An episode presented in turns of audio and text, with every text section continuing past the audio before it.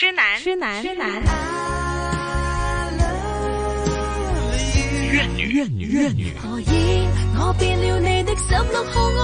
是怨女，我是痴男，痴男。金紫金广场之痴男爱怨女。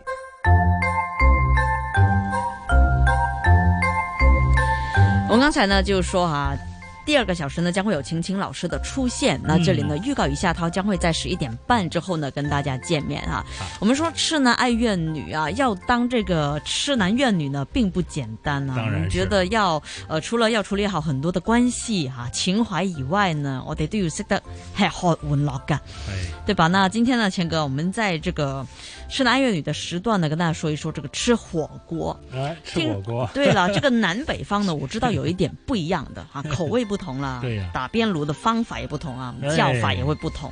火锅呢，我相信中国人都喜欢吃啊，一个很方便，大家尤其是在冬天的时候啊，是坐在一起呢，因为吃火锅呢不像炒菜，你要弄那么多的工序，嗯，火锅呢相对来讲呢比较简单啊，哈哈，我们就要把一些食材买齐了，往那个锅里面一放啊，一煮，大家就热气腾腾的开始吃了啊，这我相信南北方人呢。无论的这个文化背景和习惯风俗方面有多大的分别，这个方面的一个方便，可能是大家愿意吃火锅的一个最根本的原因啊。对，你看到一到冬天呢，我们说最喜欢吃的就是火锅了啊。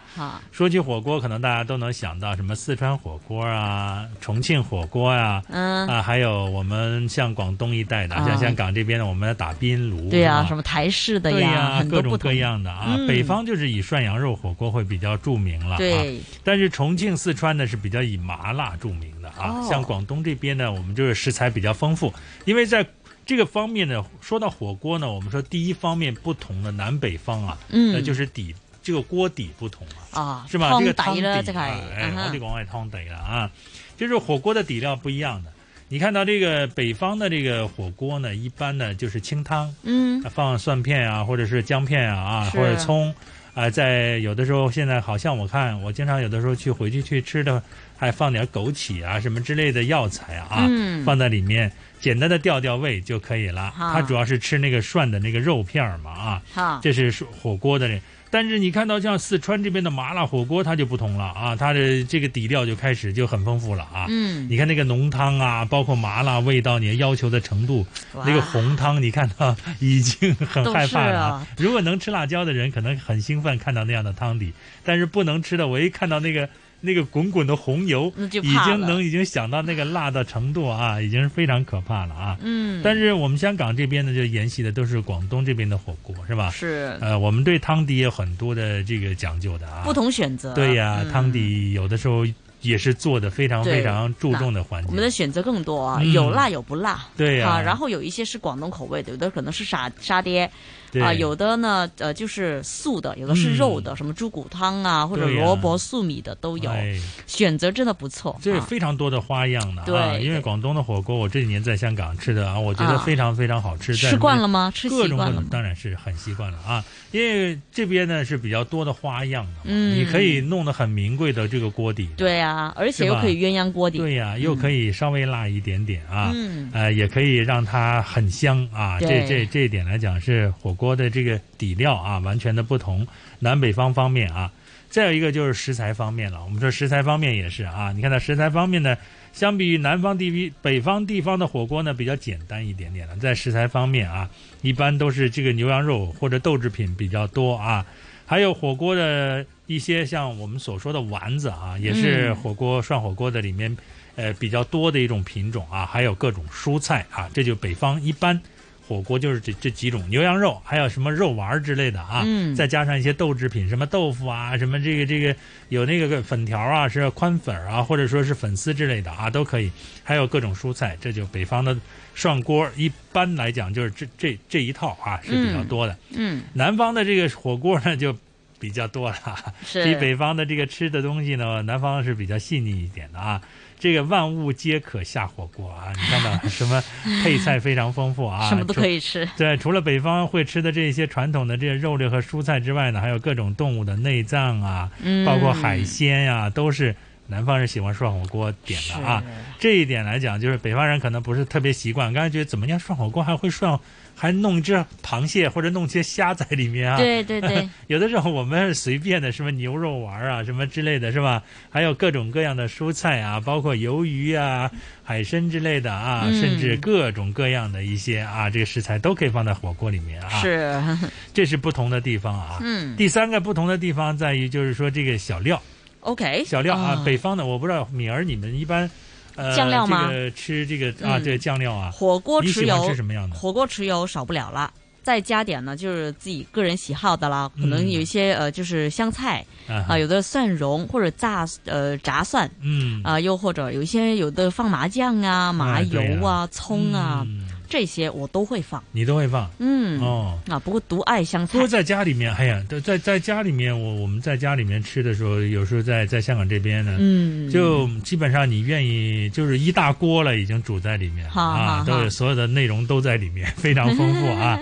而且你随便加，但是你愿意倒一点点这个酱油，嗯，稍微放一点麻油，再放一点辣辣椒辣椒。油，对，都可以，你自己就蘸着吃就可以了。是啊，这些都很随意嘛。好像啊，香港的火锅没有一定之规，完全是自己的口味。完全自己口味，而且它不同家的火锅呢，他们的这个调料也会有一点点不同啊，有所不同啊。有的是简单一点的啊，有的是真的很多选择让你加上去啊。那除了香港之外，其实在深圳也能够吃到这些哈形形色色的不同调味的。就是这个北方又有北方口味，有南方口味混杂在一起的。那我我相信谦哥是这个呃北方南方都吃遍的一个。对呀，我我是两边都 吃。对啊，两边都吃吧，因为在香港呢，我们所看到的北方火锅呢比较少一点，其实都有。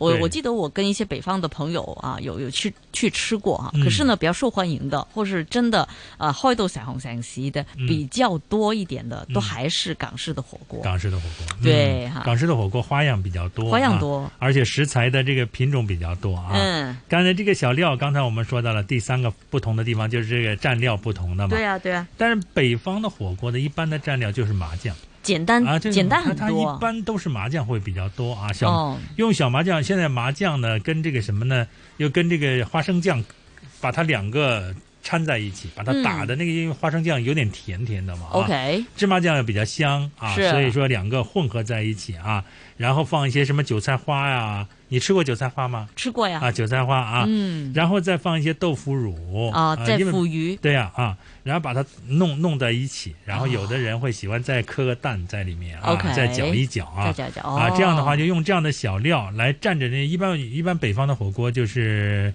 这个牛羊肉比较多嘛啊，就是羊肉啊或者牛肉，还有像爆肚，我们说牛肚啊，是啊这类东西呢。涮一涮啊，蘸下这些小料来吃啊就可以了啊，这这这比较简单。一般的在北方的火锅，主要是以涮羊肉为主嘛。嗯，南方就不同了，是吧？南方有各种各样的一些调料了啊，因人而异，你自己喜欢吃什么。我有的时候看楼下有个酒楼，里面是呃这个。呃，每个人一百一百八十块，好像一百啊，任任是任你吃啊，那种啊，有各种各样的小料啊，你可以自己来做，也有北方口味的，也有南方口味的，你自己喜欢吃什么，吃什么小料，你就用什么小料就可以了啊，很方便。这说到了这个，我们说南北方人的饮食有很大的差异了啊。火锅方面，基本上这三种啊，一个呢，我们说。火火锅的锅底不同啊，汤底。哎，汤底不同。啊，再一个就是食材不一样啊，食材啦，食材方面啊有所分别。第三个就是这个小料啊，小料有所不同啊，这是因为口味不一样。酱汁，嘿，其实呢说起来基本上都是相似的啊，因为火锅呢是最方便的啊，是最方便，也可以说。因为人多，其实吃火锅是一件 又省事、比较方便。哎，对呀，又热闹的一个一个一个饮食的习惯啊。热闹，对我昨天呢还有几帮朋友，一帮呢约去烧烤。啊，一般呢约吃吃火锅，吃火锅，对我都没去，不好意思。为什么？因为这个，我我感觉自己，因为今早我要上早班，那时候我就要看自己的这个身体啊，还有这个时间嘛，那所以不好意思都推掉了。对，但是我还是觉得这种 gathering 啊聚聚会哈，呃，吃火锅还是不错啊。其实大家挺羡慕的，对不对？大吃大喝的，大家都 能够抓住这个农历新年假期的尾巴嘛，对吧？你看到那个开餐厅的都在讲嘛。啊如果你做炒菜的那个老在赔钱，他就告诉你开火锅吧，不如说为什么？以前我不知道啊，啊因为我经常去吃火锅店，有的时候跟老板有的熟了就在聊天。嗯他说开火锅店呢，相对来讲呢是比较容易赚钱。为什么？他火锅店不用请大厨啊，哦，对不对啊？对，你一个大厨一个月要给他几万嘛，省了一至少啊。对啊，你你一般的火锅店呢，就找一个小工就可以，他负责洗菜，把那些菜切干净，把它切洗干净，切切整齐就可以了，是吧？嗯他一般不需要什么大厨之类的是啊，是只要你的食材够新鲜啊，嗯。够好吃，我们说这个这个就不会影响你这个餐厅的这个品菜品的这个品质啊。是，但是你如果请一个专门的专业的酒楼的话，你要没有一个拿手的厨师啊，像德哥那种是吧？大拿那种是吧？对，我们要预告星期五节目，对吧？你要没有那样的一个厨师给你坐镇的话，那有的时候确实，有的时候去开间餐厅呢，嗯啊是很难撑得住啊，啊，很难能够让他长期 长时间可以叫这个络绎不绝的人来吃的啊。嗯所以这点来讲，开火锅有开火锅的好处，不过也有美食家在说说，你看到那个蔡澜在说啊，我我记得采访他。问他说：“中国的美食，你觉得哪一个是应该就是嗯，好像保留是吧？不是要取消的哦，要取消啊他唯一的说那就是火锅吧啊。他啊认！为说火锅是没有没有什么技术含量啊，是或者说啊从中菜的这个整体的这个这个我们说色香味儿上面来讲都不具备的，它是所有东西先扔在一起，就这样乱煮乱煮，然后大家吃啊，吃完就算了。是啊呃所以，说他说没有没有保存的价值啊。哦我觉得作为他那个角度嗯。这样说有他的一个观点。啊当然有他的道理，而且我觉得呢，呃，作为十家哈，哎。那他肯定要全面去关顾啊不同啊各行各业在饮食方面的一些朋友的，因为呢，其实厨师啊、大厨啊，他们现在呢都讲究一些，就是要进步嘛，要专业化嘛，嗯。啊，就不像以前那种形象很很很很就是很邋遢呀，嗯。或者很随意的那种嘛，啊，或者大排档不只是这种，而是嗯。厨师系其实也是一种技术和专业，其实我同意再加上。现在那个大排档，现在其实菜品也不便宜，而且做出来样式也不是以前我们所说的那个是乱七八糟的那个，完全都是很这个有样有样，让你看看有模有样了啊，对呀、价钱也也不菲了。对啊，除了现在已经卫生问题啊，嗯我们也是环境也改善了，我们。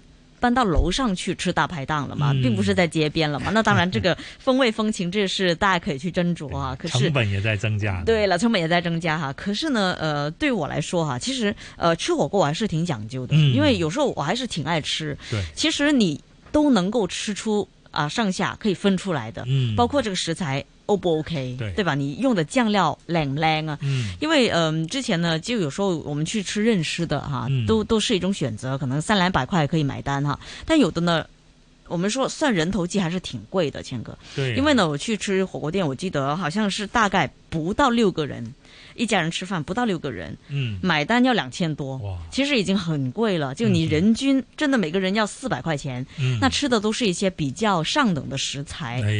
靚嘅海鲜啦嗯嚇、我相信大家都都有同感啦哈，就是按自己的要求或者按自己的这个喜好、嗯去选择自己爱吃的火锅店。那当然啊、对于一些打边炉的啊、一些粉絲來講街邊的那呢，種啊對了，那可能大家对于蔡澜这位专家食家呢，啊，就是有一点点的保留了。這當然這段是話對吧？嗯他有他的一个想法嘛，是的他有他的一个评断啊。嗯那我们家我们家门口的那个楼下呢，有一個火锅任吃的那个，每天晚上是爆满的，整个那个街上都是啊，大家一百二十八块可以随便吃啊，非常多的人络绎不绝，一波走完又来一波啊。哎非常的热闹，所以其实火锅这样的一个饮食呢，它不光是一种形式啊，我觉得也嗯透视着一种市民的文化在裡面，對一种文化对，大家三五好友坐在一起，一边吃一边聊啊，嗯我觉得也是非常惬意的一件事。是的哈，那么我们一首歌曲回来之后呢，我们再听听财经消息，接着呢就会有冥想导师晴晴老师的出现啊，大家不要走开，继续锁定新紫荊廣場。